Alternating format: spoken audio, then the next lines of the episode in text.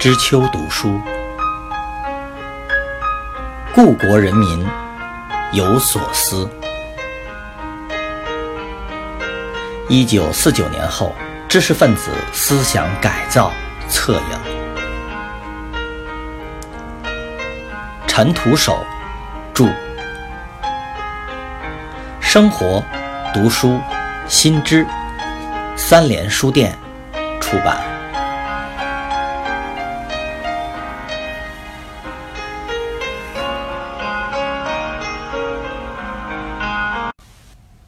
三，最让周培源介意的是，一九五八年以后的学术批判问题很大，界限不清。他特别强调，尤其一九六零年搞学术批判过于急躁，老教授中没有一个人赞成的。他回忆说，当时和情绪不满的黄子清教授谈心，聊到两人都很关注的溶液理论，他希望黄教授继续把这项重要的研究坚持下去。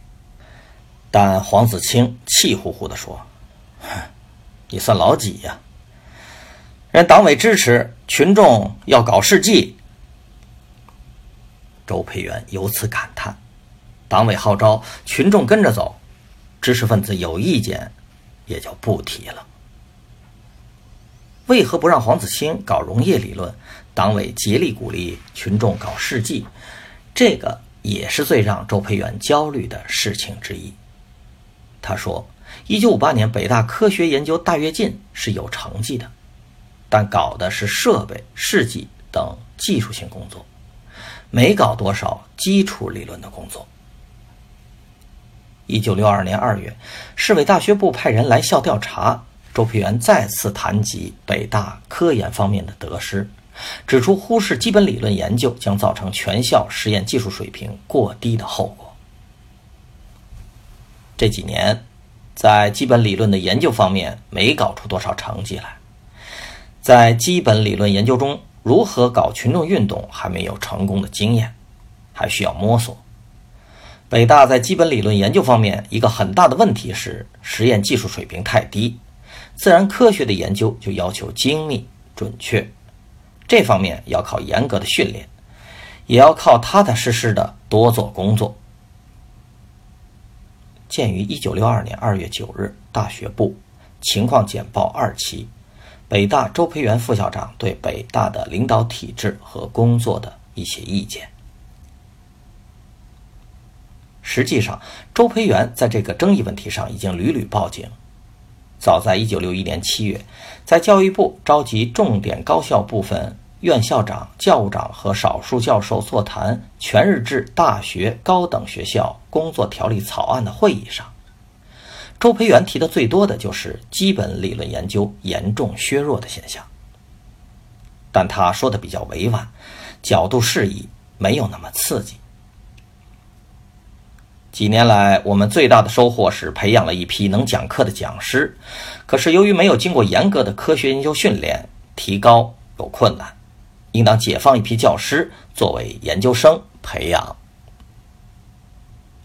鉴于一九六一年七月二十一日市委大学部周培源、傅英等在讨论高等学校工作条例草稿时发表的意见，周培源内心里对学术批判是有很大抵触的，只是平时深藏不露。看到身边的多年好友挨斗。斗争目标也一度触及自己的理论研究，他做不到无动于衷。一九六二年形势缓和之时，他几次恼怒地提及当年大批判令人伤心的旧事，如对量子力学的批判就很有问题，运用了一些哲学概念，并没有能把科学问题讲清楚。对热力学的批判伤了王竹溪。当时也搞到我教的流体力学，有同学找我，硬说有的理论与实践不符，是违心的。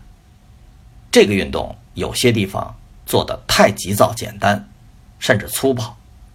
例如，要唐有奇在课堂上检讨十五分钟，伤了一些人，不可能一下子都解决，需要通过一些具体工作慢慢解决。